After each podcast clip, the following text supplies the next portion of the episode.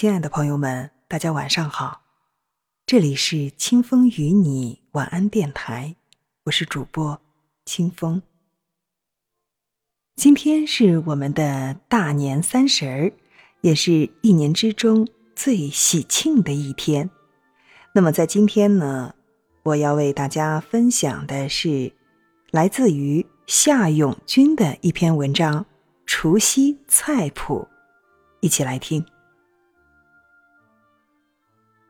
除夕前几日，父亲打来电话，问我们年夜饭想吃什么，他来做。我对他说：“爸，你做什么，我们都爱吃。”除夕前一天，父亲一大早拿了个蛇皮袋，去两公里外的镇上采购食材。父亲的除夕菜谱里，一直都是一些家常菜。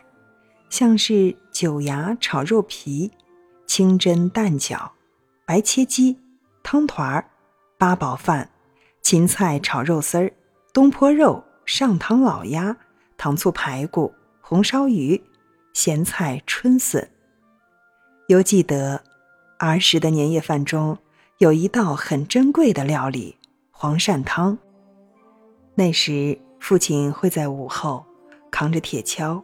迈入田间，沿着田埂、垄沟寻觅黄鳝的洞穴，然后把那些长得肥壮的、正在冬眠的黄鳝从很深的淤泥中挖出来，再把它们养在西墙角的瓦罐里，放一把雪，留到除夕夜烹饪。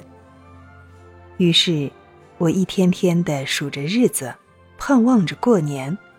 有时。我会移开瓦罐上盖着的瓦片儿，看那些黄鳝扭在一起，幻想着自己正在美美的享用黄鳝汤。除夕夜终于到了，父亲坐在井边，开始处理黄鳝。很快，黄鳝汤就被端上了年夜饭的饭桌。我和姐姐满足地咂巴嘴，母亲直夸父亲厉害。喝着米酒的父亲脸蛋红彤彤的，双眼得意地眯成了缝儿。前几天，母亲在乡下灶间烧了一铁锅的豆沙，然后做了好多豆沙粑粑。豆沙粑粑是以前家家户户过年时都要做的糕点，如今却已经淡出了人们的视线。现今的乡下只有零星几处打年糕的店。父亲前些天买了几斤年糕，让我们带回城里吃。我啃着年糕，总觉得少了些旧时的味道。如今再一次吃到母亲做的豆沙粑粑，那股记忆中的年味儿又回来了。如今我仍眷恋着除夕的年夜饭。我想，不管时隔多久，记忆中的除夕菜谱。会一直绵延在我的心里。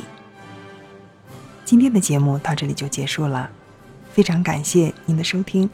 那么在这里呢，清风也祝愿您和您的家人春节快乐，牛年大吉，万事顺意。我们明晚同一时间再见。